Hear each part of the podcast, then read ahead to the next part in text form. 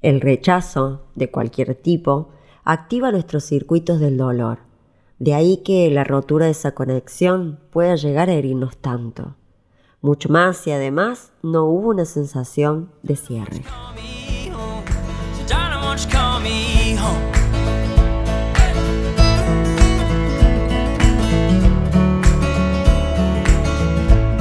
Bienvenida de amor propio a otros desafíos, a este espacio donde eres suficiente, querida, cuidada, donde conectas con la gratitud por estar aquí y dedicarte este momento. Si quieres ir del autoconocimiento al empoderamiento para crecer internamente, priorizarte y vincularte sin sentir miedo, culpa o inseguridad, estás en el lugar correcto. Soy Bel Borkowski, psicóloga holística y ayudo a mujeres de todo el mundo a diseñar la vida que realmente quieren reprogramando condicionamientos mentales para dejarse guiar por su cuerpo, emociones, percepción y su sabiduría interior desde un lugar de paz, calma y disfrute. Mi intención es que vivencies tu transformación personal como un viaje de autoexploración, consciente, amoroso y compasivo. Verás que cuanto más conectada estés con el autocuidado y autovaloración, mejor podrás registrar tus límites, amarte en el proceso y vincularte emocionalmente contigo y tu entorno. ¿Lista para crecer con los desafíos del amor? Comenzamos.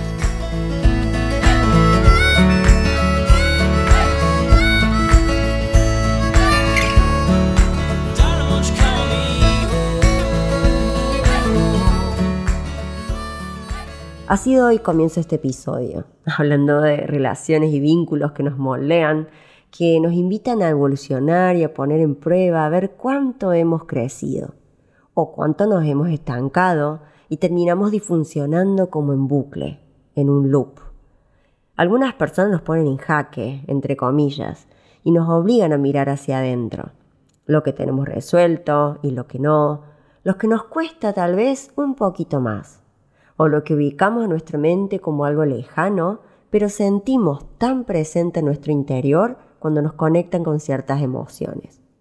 Es así como con una simple imagen, recuerdo o flashback ya nos invaden las mismas sensaciones, aromas, texturas, colores y nuestras emociones se disparan y todos esos sentires anclados en ese recuerdo también.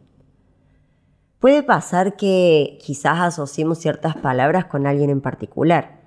A mí, por ejemplo, en este momento, mientras hablo, se me viene a la mente una palabra, cafuné, estas de las que yo siempre traigo en Instagram, para mentes curiosas, que tienen simbolismos y nos transportan al mundo de la reflexión e introspección.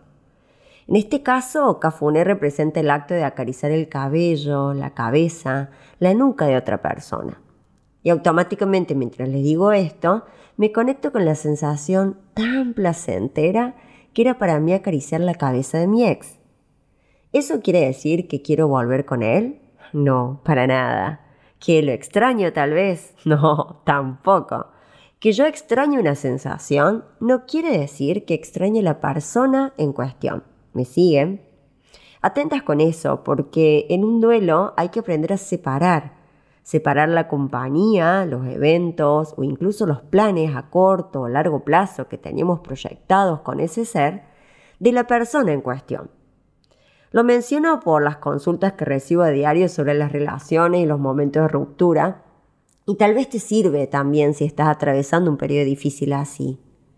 Tal vez no extrañas a tu ex, sino que extrañas la sensación de sentirte acompañada, abrazada, besada, o el hecho de compartir ciertas cosas que son más lindas quizás de a dos. Y eso no quiere decir que tengas que volver a sus brazos. No, por favor, porque por algo llegó a ser tu ex y en el presente no es la persona con la cual te acostás por las noches. No olvidemos eso. Y esto lo remarco porque cuando pasa el tiempo solemos olvidar, entre comillas, ciertos detalles. Se activa lo que llamamos memoria selectiva y nos contamos quizás una historia parcial que no es completa y más si tenemos tendencia a idealizar a la persona que tenemos enfrente o que tuvimos enfrente, fantaseando y construyendo castillitos de colores, que no se condicen tal vez con la realidad. Pasemos ahora a analizar cuestiones vinculares y nos vamos a apoyar en un par de canciones como disparadores, porque me parece mucho más sencillo bajarlo a la vida así.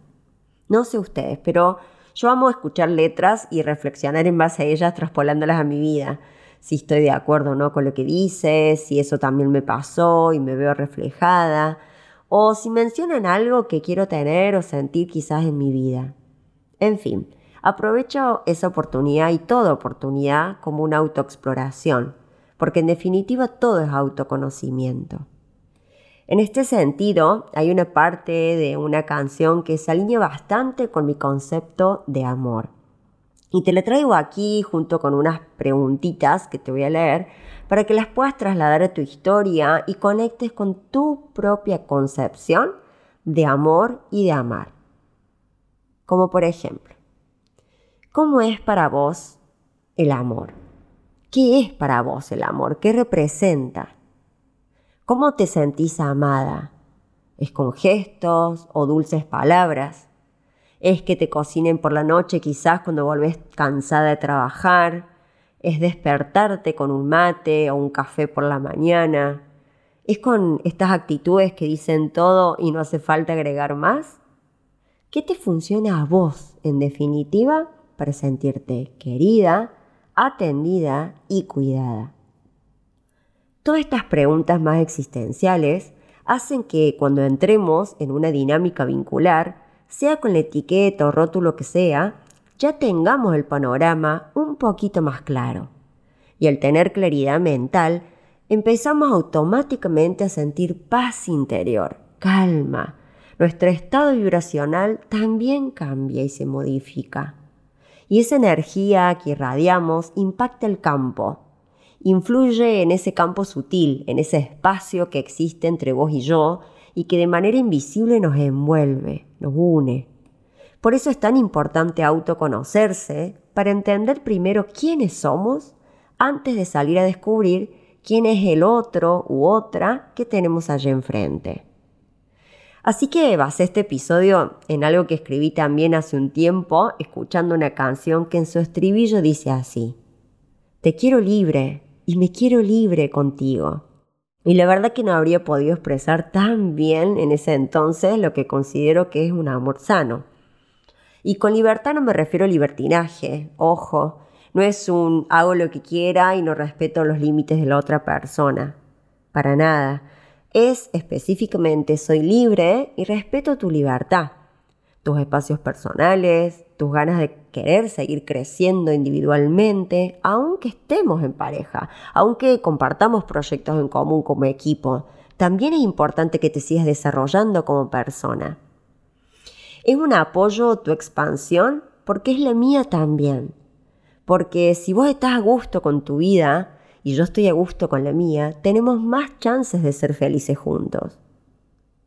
Y es que pienso muy adentro mío que si vos no sos vos y yo no soy yo, ¿qué sentido tiene entonces estar juntos? Si no nos sentimos libres de ser. ¿Hay un verdadero elegirse, elegirnos? ¿El amor será libre o no será?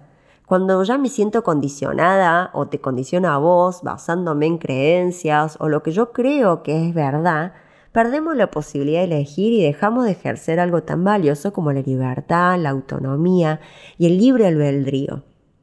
Y el hecho es que si nos sentimos condicionadas en una relación de pareja o falta confianza para manifestar, pedir o expresar lo que necesitamos en el camino, entonces hay mucho que revisar. Obvio que estoy hablando de un amor sano, ese en el que podemos mirarnos, reconocernos, aceptarnos y amarnos tal cual somos, siendo conscientes de las luces y las sombras, claro está, de tus virtudes y de lo que llamamos defectos también, que en realidad todo eso tiene que ver con una percepción que es muy propia, que no necesariamente es la realidad, pero es lo que percibimos y cómo percibimos al otro. Son cuatro instancias que hacen al todo y al propósito de unir nuestros caminos. Y ya que estamos hablando de canciones, desmitifiquemos lo que algunas personas también confunden con amor. Em, y para este episodio en particular estuve revisando dos eh, que me espantan personalmente. Pero bueno, las traigo para que cada una vaya desarrollando su propio criterio. Y la primera dice así en una partecita. Siempre dolió y no entendí, te puse a vos antes de mí. ¿Te suena conocido esto? ¿Te pasó alguna vez de anteponer los deseos de alguien más por sobre tu voluntad? Déjame decirte que si no antepusiste el bienestar de otra persona por sobre el tuyo, alguna vez, quizás seas de otro planeta o no seas precisamente una persona propia de esta audiencia que escuche el podcast. A mí me pasó, así que imagino que a vos también te puede haber pasado. El espectro es bastante grande pues puede tratarse no solo de una pareja, ¿eh? sino también de una hija, un hijo, familiares, amigos, compañeros de trabajo, colegas, vecinos, conocidos. Y la letra sigue así, pero para porque se pone más interesante aún. Asumí los riesgos de esta situación cada vez peor y me fui acostumbrando. Es que a veces vas y me tratas tan mal que ya no me hace mal y me fui acostumbrando. Uf, esto es too much, demasiado fuerte, súper insano. No te acostumbres, por favor, jamás, jamás, jamás al maltrato. Y sigue así, siempre dolió, no entendí, te puse a vos antes de mí, una gota más y esto ya no se sostiene, por amor, ego o por vanidad, pero la verdad es que ya no se sostiene. Claramente tengo miedo de perder. Sí, evidentemente que sí. A ver, esta canción nos da pie a preguntarnos, ¿qué es lo que podríamos perder si tolerásemos o no tolerásemos más ciertas cosas? ¿Qué es lo que sentimos en el fondo que está en juego en esta relación? Podríamos hacer una larga lista, pero sin dudas lo que debería encabezar el listado tendría que ser nuestra dignidad, ¿no crees? Qué lindo sería que nuestra integridad fuese la ficha que más valiera en el tablero de la vida. ¿Te pusiste a reflexionar alguna vez cuánto vale tu dignidad? Por lo menos para mí hay cosas en la vida que no se negocian, la dignidad es una de ellas. Así que bueno, pasemos ahora con esta introducción al ejemplo de la segunda canción, con esta frase, yo soy satélite y tú eres mi sol. Bueno, Supongo que ya te diste cuenta que lo que estoy haciendo con esto de las letras es invitarte a rever canciones inocentes, entre comillas, que sin darnos cuenta minan nuestra autoestima, nos dan una idea muy poco saludable de lo que es amar, nos hacen creer que esté bien girar en torno a alguien como un satélite, cuando en realidad tu centro debería ser vos. Y en tu mundo invitar a otras personas a integrarse, a participar de tu vida y en lo que vayas delineando como diseño en tu camino y la otra persona hacer lo mismo, para que cada uno tenga bien presente cuál es su protagonismo en su propia existencia y haciéndose responsable por sobre todas las cosas, haciéndose cargo de lo que quieren para ella. Hay que desmitificar para mí esto del romanticismo tóxico. El romanticismo en sí mismo no es tóxico, es sano, pero estas letras fomentan un amor que es muy de película, muy de Disney, diría yo. ¿Te habías dado cuenta lo perjudicial de pensar así? ¿Qué otras canciones se te van viniendo en mente? Porque hay millones. Bien, para ir finalizando, quisiera que vayas pensando a quién le vendría bien escuchar un poco lo que hablamos hoy, a quién le vas a compartir este podcast cuando lo termines de oír. Te deseo que en este nuevo año que ya estamos transitando, puedes replantear los vínculos que estás teniendo si no aportan a tu salud o a tu bienestar emocional, mental. O si ya tenés este tipo de vínculos, que puedas tener la inteligencia suficiente de potenciar esas relaciones nutricias en tu vida. Espero sinceramente que todo esto que hablamos hoy, que traje para repensar en tus adentros, sirva para replantearte y que te ayude a elegir con conciencia con quién te querés vincular. ¿A quién le querés regalar tu compañía, regalar tu tiempo y regalar tu energía? Que eso es lo más importante. ¿Vieron que hay gente que sentís que con tan solo estar cerca ya te consumen, que te chupan la energía? Por eso se les llama vampiros energéticos. Así como también en contrapartida hay personas que te contagian buena onda, que te recargan energéticamente, elevando también tu vibración porque te despiertan en realidad emociones de más alta frecuencia. Los vínculos son así, necesitamos estar más atentas para también nosotros ser conscientes y responsables de nuestra propia energía. ¿A qué voy con esto? Siempre que hablo de autorresponsabilidad me refiero a hacernos cargo de lo que pensamos, lo que sentimos, lo que actuamos, las consecuencias de nuestro accionar y también de la energía que emanamos. Puede sonar un montón, pero eso es ser consciente y responsable. Así que bien, en fin, que puedas ser más selectivo y mejorar el filtro para no llevarte también chascos después, sería el mensaje. Ahora sí, me despido. Hasta el próximo episodio. Que tengas una muy bonita semana.